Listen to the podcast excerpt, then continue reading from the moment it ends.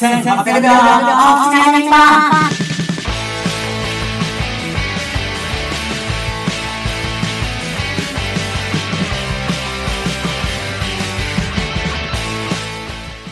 ティンダー女性で体目的は NG と書いている人がまあまあいてそれ狙いの男性が一定数いるということなんだろうけど逆に俺がプロフィールに心目的ですって書いてたらそれはそれでめちゃくちゃ怖くないですか？いやーめちゃくちゃバズってましたねということで、えっ、ー、と、1800秒の大吉ナイト日本です。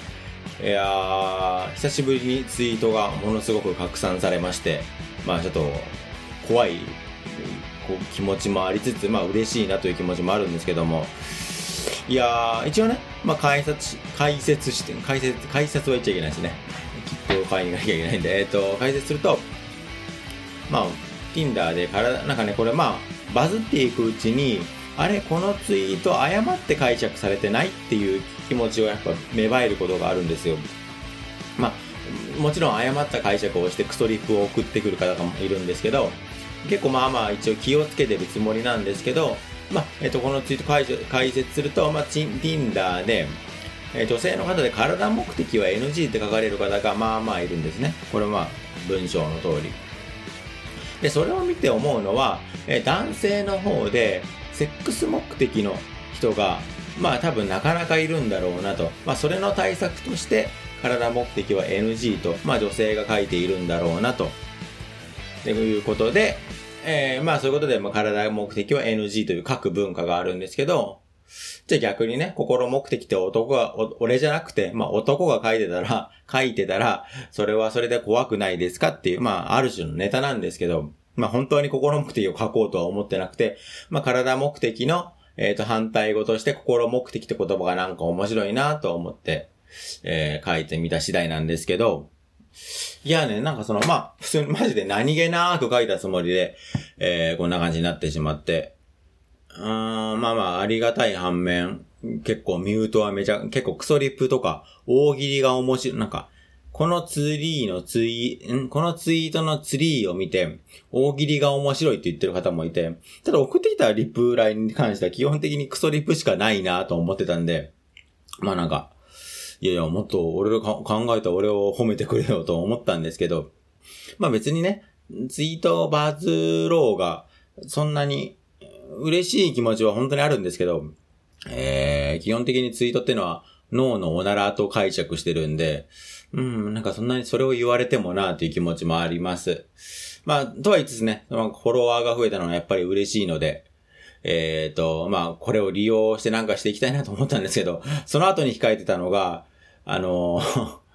花金スカイバズった後に控えてたツイートが、まあ僕が金曜の19時に必ずやってる花金スカイウォーカーだったので、あ全然意味がねえなと思いながら、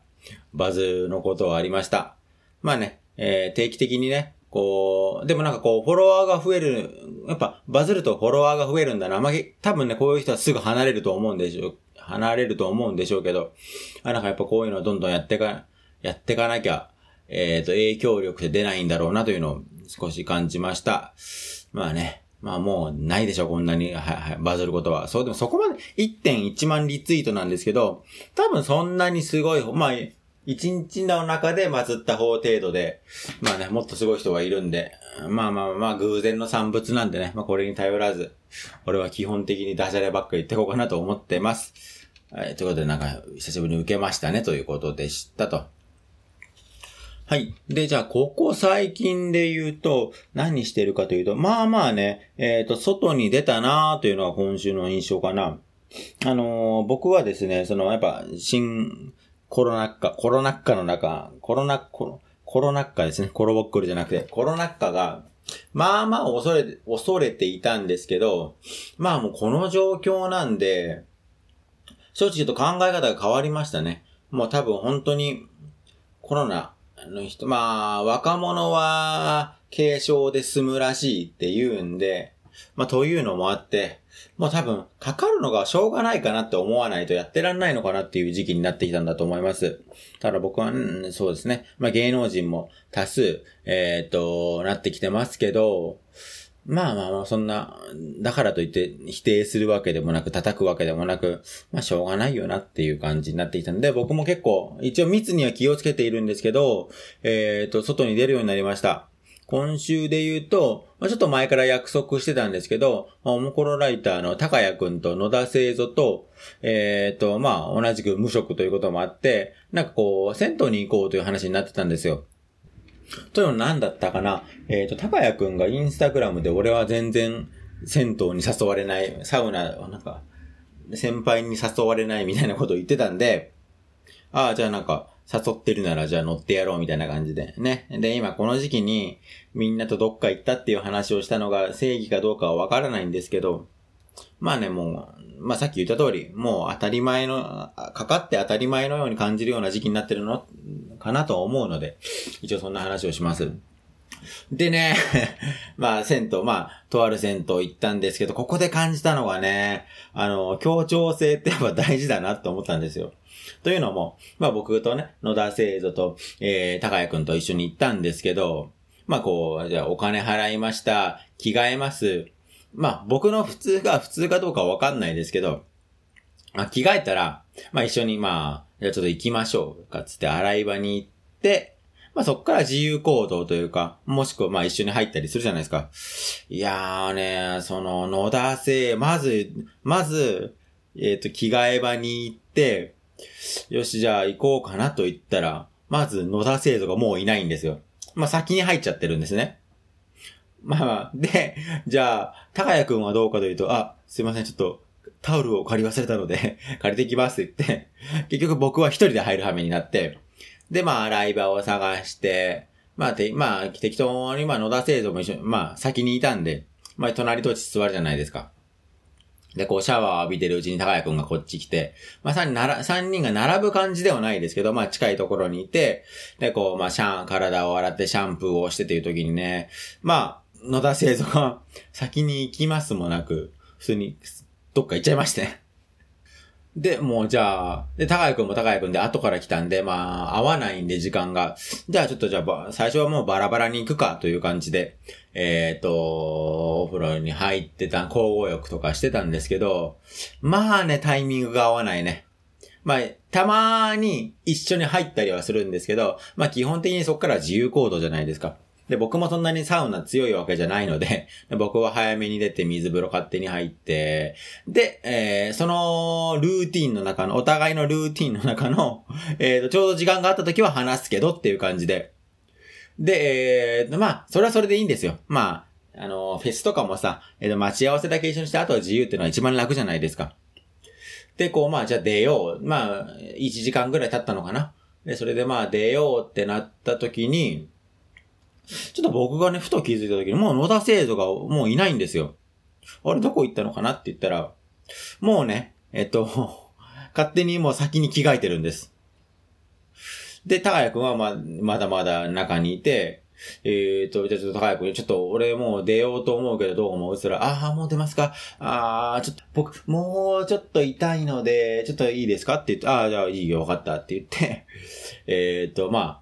中に入って僕が着替えてるうちに、多分まあ、高谷くんもう来ないだろうなと思ったので、まあ、着替えてすぐ下に行ったら、まあ、野田製造がいて、まあ、一緒に携帯でも見ながら、携帯でも見ながら待ってて、で、高谷くんを待つという感じなんですけども。いや、で、なんか、いや別にいいんですよ。それが、それが一番いいと思うし、な、なんつうかな。僕の中では、お前ら俺がいなかったらどうなってんだっていう気持ちが出てきて、あれまあ、先に行く、先に行動する野田製造、ちょっと遅く行動する高谷くんっていう二人がいて、で、僕は、えっ、ー、と、一応、ところどころね、こう、中継役というか、あ、今こんな感じだからこうするねって連絡をしてて、この二人、全然意見を、こう野田製造野田製造勝手に先に行くし、高谷くんは高谷くんでずっと遅いし、で、でもっていうね、無駄な怒りが湧いてしまったんですけど、でも、なんつうかね、えっと、まあ、怒りと呼ば別にそれは言葉に出さずに、なんか僕はでも本当にそれが本当にいいと思うんで、お互い好きな、好きなように行動して、入り口だけ一緒で、好きなように行動するっていうのが、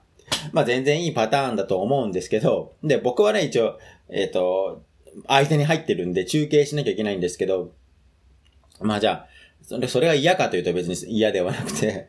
うん、で、で、で、まあ、最終的にその後ちょっと、えっ、ー、と、居酒屋に行って、一応ね、密に気をつけてますよ。で、行って、こう、三人で話してたら、まあ三人とも無職なんで、野田生徒が急に、いやー、でもやっぱり、就職したいですねって言い始めて。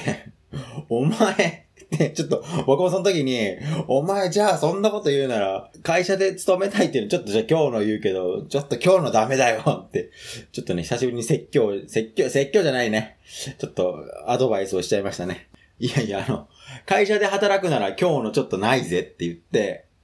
ちょっとね、そんなこと、なんかね、そんな変な先輩風を吹かしてしまったのちょっと今後悔してるんですけど、でもなんかね、なんかそれも含めて、この関係性いいなと思ったんですよね。あのー、おもころの人と話、えー、話してると、必ずね、こう、スマホを見る時間が絶対あるんですよ。例えば喫茶店に入ったとして、二人で話すって言ったら、まあ多分みんなツイッター大好きなんで、ツイッター見るじゃないですか、どんな反応があるかとか。その時間が、もう、ちょっとスマホを見ていいって言わずにあるんで、なんかね、その関係性はこのおもころの人と好きだなと思うんで、まあ多分その延長線、延長線なのかな。お互い、まあ、好き勝手なことをするっていう。ただ、個人的には僕としては、えっ、ー、と、中間管理職の僕としては、あ、ちょっと先行ってますとか、なあ、先に勝手に行動していいですかとか言って欲しかったなっていうのがあって、いや、なんかね、こう、我ながら、僕もね、インターネット側の人間ではあるつもりなんですけど、なんかね、こう、ちょっと、もやもやすることがあったなと。そんなことがありましたね。ちょっと移動しましたと。で、あと他には、あ、そうそう、そこの、えっ、ー、と、で、その銭湯が上野だったんですけど、えっ、ー、と、上野のじゃあ居酒屋に行こうという話があって、で、僕はもともと上野の方の出身なので、あ、ちょっと絶対進めたい居酒屋があるから行こうってことで、すね、ってのがまあ西口焼き豚というお店で、ここはね、あの、皿軟骨ってのがめちゃくちゃうまいんですよ。皿軟骨と聞いて、どんなものを想像するかっていうと多分みんなあのコリコリのやつがこうお皿に乗ってるのかなと思うんですけど、ちょっと違くて、軟骨は軟骨でもあの焼き鳥で出るののよりなん、もうちょっと関節寄りというかな。なんか、ほほ軟骨らしいんですけど、えっ、と、それが、まあ、ほんとくたくたになるまで、ホロホロになるまで、えっ、と、まあ、ゼラ、ゼリー状になるまで煮込まれてて、それを、が、えー、それをね、こうあった、温め直したものを皿軟骨と言うんですけど、それが美味しい、名物の西口焼き豚というところに行ったら、なんかね、入り口の前に張り紙が貼ってあって、まあ、えっと、コロナの影響により、えー、今月8月末までの営業となりますとなって、えっ、ー、とね、久しぶりにね、あの、あ、愛してた店をなくしたな。まあ、コロナの中で、いろいろ心配になってた物事ありますけど、あ、自分が好きな店がなくなるのはね、ちょっとね、初めてだったんで、あー、なんか、今後もどんどんこういうの増えていくんだろうなと。まあ、ライブハウスとかも、えっ、ー、と、なくなったり、クラウドファンディングでなんとか延命してますけど、まさか自分の好きな店、本当に通ってた店がなくなるのは初めてだったんで、あーと思いながらね、こう、さらなこと食べたなと。ちょっとね、まさか、えっ、と、自分の、うん、本当に、えっと、上野のその店は、僕が前の会社に勤めてた時に、まあちょっと、えー、店に寄って、えーと、帰りにさ、えーと、寄ったり、まあドラムをやってた時は、ドラムの1時間練習したり、えー、プール行ってた時はプール1時間スイミング、えー、スイミングした後に、そこの店寄ってたので、ああ、まあ確かにな。個人、一応個人経営っぽいしなと思いながらも、ちょっとね、かなり辛かったなっていうのがあります。まあね、今後も増えていくんで、多分、居酒屋は多分今、大手チェーン店もどんどん潰れてるんで、まあね、それに巻き込まれるのはしょうがないんですけど、うーん、なんかね、ちょっとでも、閉店までにまた何回か行きたいなと思いました。えっ、ー、と、御徒町の西口焼き豚というお店、まあ美味しいんで行ってみてください。えっ、ー、と、そうですね。まあ、でもね、系列店はまだ生きてるんで、浅草橋にあるとか、秋葉原とか、サラナンコツ自体は生きてるんですけど、うん、なんかあそこの一角がなくなってしまうのかと、ちょっと、ノスタルジーというか、えっ、ー、と、くれなずんでしまいましたね。はい。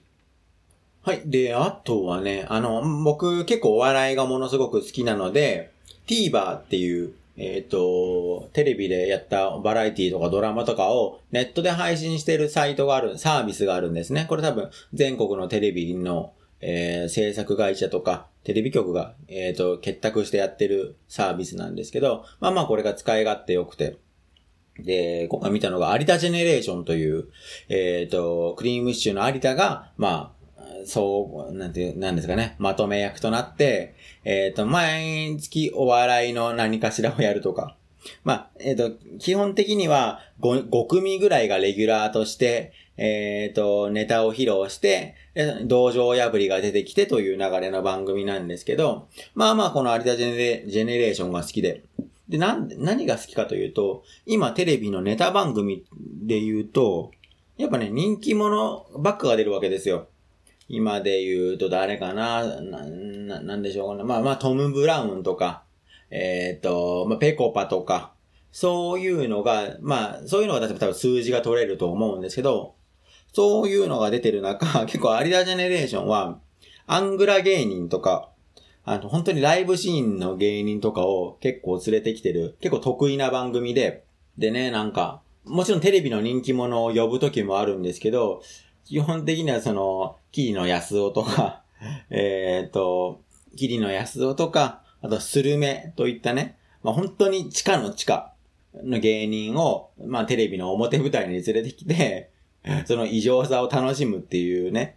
結構愛のある、愛の、性格も悪いかつ愛のある番組だったんですけど、今週の TVer がね、TVer の有田ジェネレーションがちょっとひどくて、ひどいというかね、個人的には思わなかったんですけど、ツイッターの反応を見て、ああ、確かにそうかもって思って。まあそうやってね、こう、アングラ芸人とかを、まあ日陰者を結構大事にしてきた番組が、えっ、と、今回、えっ、と、番組のプロデューサーが、えっ、と、審査役を出るということになって、審査役をするということで、というのもね、まあ有田ジェネレーションっていうのは、まあいろんな芸人が出てきても、レギュラーの入れ替えを行わないで、再試合って言って、こう、試合を延長することで、まあその、出てきた芸人のの、出代を伸ばしてたというか、そういう節があったみたいで。で、今回、えっ、と、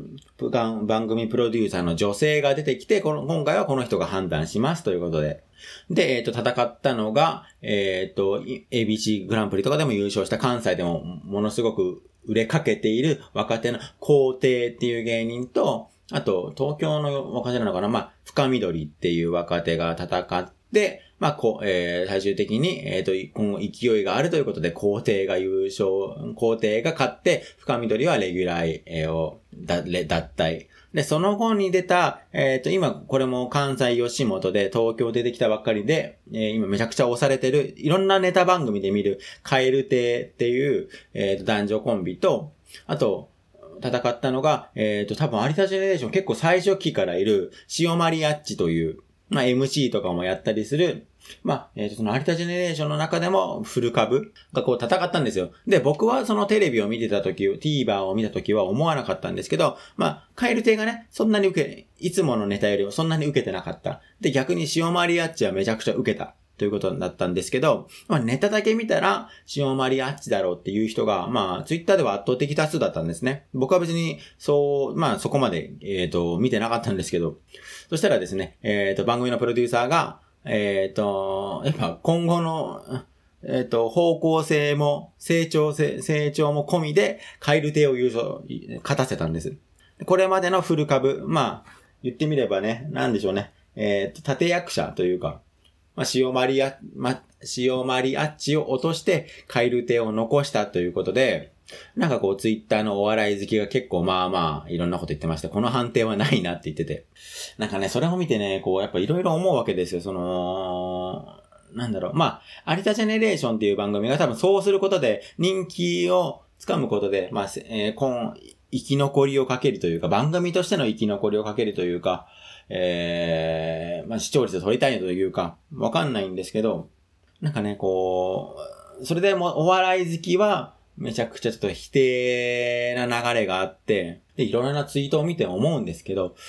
有田ジェネレーションという番組は、まあ、アングラ芸人とか、えっ、と、期待されてない、えっ、と、芸人を唯一テレビで見られる機会だったんですね。ということが多分お笑い好きとかも、えっ、と、かなり推してた番組なんですけど、まあ、今回のその、プロデューサーが矢面に立って、レギュラーを入れ替えるということを行ったことによって、まあ明らかに他の番組と一緒になっちゃったんですよ。えっ、ー、と、番組の色が、色が、レギュラー陣の色が。ってことで結構やっぱ綺麗で、あの、やっぱ、好きなバラエティ番組、深夜バラエティがゴールデンに行ったかのような、手こ入れですよね。多分、プロデューサーが前に出たということは、嫌われ役を買って出た。まあ、それだけ番組の色を変えたかったんだろうなっていうのが、こう、ツイート見ながら思ったんですけど、なんつうかな、こう、もともとあった、すごく、いい雰囲気のもの。でも、うまくはいってないもの。っていうのを潰してまで、えっ、ー、と、新しい方向性を切らなきゃ、切っていかなきゃいけない時期ってあるじゃないですか。なんかね、それをこう目の当たりにした気がして、こう、やっぱりこう、物事が進んでいくためには、えっ、ー、と、古いものはやっぱり排除していかなきゃいけないんですよね。排除というか、えー、もう、こう、やっぱ循環なんで、えっ、ー、と、新規のファンとか取り込むためには、循環しないこと、まあ、一番良くないのは、昔からのファンがずっと居座っているとか、えっ、ー、と、ファンも循環しなきゃいけないという考え方は僕は持ってるので、いや、今回のね、切り替えがどう出るかわからないんですけど、なんかそういうちょっと嫌な場面を見たなと、こう、やっぱりこう、いろいろ会社も成長していく上、スケールしていく上で、あの、昔からお世話になってたけど、お金にならない人っているじゃないですか。昔お世話になったけど、今はもう必要ないんだろう。なんかね、それを切っていくのを、こう目の前で見た気がして、ちょっとね、嫌な気分になったなっていうのがあります。まあ TVer、まあ、そもともと、えっと、有田ジェネレーション面白いんで、まあ見てもらえるとありがたいんですけど、なんか、えー、まあ、こういう状、こういうことってこういろんなものにあるよなっていうのを、なんかちょっと薄々感じながら見た番組だったな。結構、えっ、ー、と、印象に残った番組だなと思いました。ってことで、じゃあマシュマロを読んでいきたいと思います。はい、読みます。え大吉さんは出会い系アプリを結構使ったことがあると前にお話ししていましたが、先日、友人が初めて出会い系アプリを登録し、利用し始めました。積極的に何人かの人とアプリでメッセージのやり取りをしている中で、LINE を交換しましょうという話になり、LINE でメッセージをやり取りし始めると、あれ？これ今までと同じ人かな？と文面でなんとなく違和感を感じることが多くなったそうです。違和感を感じつつも何度かメールしていたところ、やっぱりおかしい。最終的にスマホが壊れて新しいものに変えるから、今の連絡先は使えなくなる。ここから連絡してと謎の URL が送られてきたそうです。まあよくある出会い系アプリ詐欺だったみたいですが、一気に友人は疑心暗鬼となってしまいました。えー、沖さんは出会い系アプリに悪い思い出はありますかと、あとはうまい付き合い方があれば教えてくださいということです。はい、ありがとうございます。マシュマロは、えっ、ー、と、質問募集してるんで、投稿してみてください。はい。いやー、出会い系アプリ、悪い思い出は、まあまあ、悪い、そんなに、例えば僕が今まで会ってきた女性の数で言うと、多分まあまあ、僕はかなり使ってるんで、5、30人ぐらいは会ってるんじゃないかな。で、うち、2人ぐらい嫌な人がいたなっていうのがあります。その嫌なって人っていうのは、えっ、ー、と、ハテナブログの方にも書いた、えっ、ー、と、最終的に、まあ、め、めちゃくちゃ酒に泥酔して、俺の鼻に爪楊枝を刺してきた女の人と、あとは、途中までは良かったんですけど、えー、っと、まあ、僕がお笑い好きってことを伝えると、えー、私、M1 とか、いかに笑わないかが楽しみで見てるんですよねっていう、お笑い大嫌い女っていうのがいて、その二人は嫌な気持ちになったな。あとそれ以外はもう、えっ、と、一回会って、うん、ちょっと違うなと思ってそれっきりになったり、まあ、お付き合いした方もいらっしゃいますし、未だに会ってるという方もいらっしゃいますね。はい。で、えっ、ー、と、これ多分女性、このメール、この友人というのは女性なのかなと思うんですけど、多分ね、男性と女性で全然やり方違うと思うんですよ。出会い系アプリの使い方。ね、正直女性の方が必ず怖い思いをすると思うんで、もしも、じゃあ自分が、まあ、出会い系アプリを使ってて、女性だったらという、えっ、ー、と、意味で、えっ、ー、と、話してみます。ね、僕は基本的には、趣味が合う人としか合う、合わないんで、まあ自分のね、趣味を書いて、それに反応、まあ踏み絵的にね、書いて、それに反応してくれる人。で、もしも今だったら鬼滅の刃とかを、えっ、ー、と、言っておけば、えっ、ー、と、女の子を引っ掛けられるんでしょって思ってる男は絶対いるんで、なんかね、こう、自分の得意なジャンルをちゃんと書いておいて、あ、ここまで知ってるんだったら、本当にこういうの好きな人だなっていう踏み絵は結構いいのかなと思います。僕はその、えっと、相手の顔が好きで、えっと、メッセージを送る。僕は趣味で人とこう、コミュニケーションをしていくタイプなので、だどんなに顔がタイプであっても、趣味がね、僕と全く違う、例えばサッカー観戦とかであったら、全然無理なんで、そこはもう、えっ、ー、と、マッチングしないんですよ。なんで、だから趣味を書いといて、あと、あ、ちゃんと分かっている人だな、なんていうかな。まあ、趣味にか、えっ、ー、と、基本的に男の人で言うと、えっ、ー、と、分け隔てなくメッセージを送る人もいると聞くんですよ。なんで、だからそういう踏み絵を用意しておくこと、例えばこう、ちゃんと自分の名前が入ってる、メッセージの第一声に名前が入ってるかとか、多分それぐらいは、えっ、ー、と、空気でわかると思うんですけど、まあ、あとは、えっ、ー、と、僕もよくやってますけど、最初に、えっ、ー、と、マッチングして LINE に移行した際に、電話はすることにしてます。相手の声が聞きたいというのと、多分2、3分話せば、その人の人となりってわかるじゃないですか。あの、本当に、うんしか言わない人も世の中にいますし、まあ、ちょっと話してみて攻撃的だったり、なんか、だるそうにしてたら、まあ、この人、なんか、暇つぶしでやってるなっていうのがわかるので、それをやってみた方がいいんじゃないかなと思います。で、あとは、えっ、ー、と、一番、もう女性から言いにくいと思うんですけど、一番は最初に会った時に、えっ、ー、と、免許証を見せてもらえますかっていうのが一番安心じゃないかなと。というのも、まあ、男性はね、えっ、ー、と、マッチングアプリ、まあ多分本当にその日限りの関係でいいと思ってる方も多いらしいね。もちろんツイッターでバズった、バズったことを、ツイッターでバズったらね、えっ、ー、と、やっぱいろいろあったんですよ。Tinder 体目的がやる意味ないじゃんって思ってる人もいっぱいいて、えっ、ー、と、あるんで、最初に会った時点で悪さができないように、こっちが先回り行動しておくというのも、まあ自衛の一つかなと思います。ただ、うんまあ、財布を持ってかないとかもありますし、なんでしょうね。えっ、ー、と財布を持って、財布をコインロッカーに預けて、必要なお金だけ持ってくっていうのも、一番最初に会うにはやった方がいいと思いますし、やっぱりその免許証を見せてもらって、なんかいろんな理由をつけて、ちょっと前、えま、前会った人に、結構財布とか盗まれちゃって、みたいなことを言って、えっ、ー、と、免許証とか、社員証とか見せてもらっていいですか？っていう、これはね、めんどくさい女に見られるかもしれないんですけど、えっ、ー、と、み、免許証を見せない時点で、悪いこと考えてる人だなっていうのがわかるんで。ただもう、本当に純粋に出会いを求めてる人であれば、ああ、そうなんですか、別にいいですよぐらいは言うと思うんですよ。お互いがね、こう、お互いが見せ合うっていう、こう、悪用できないようにこう、静止することが大事だと、難しいと思うんですけど、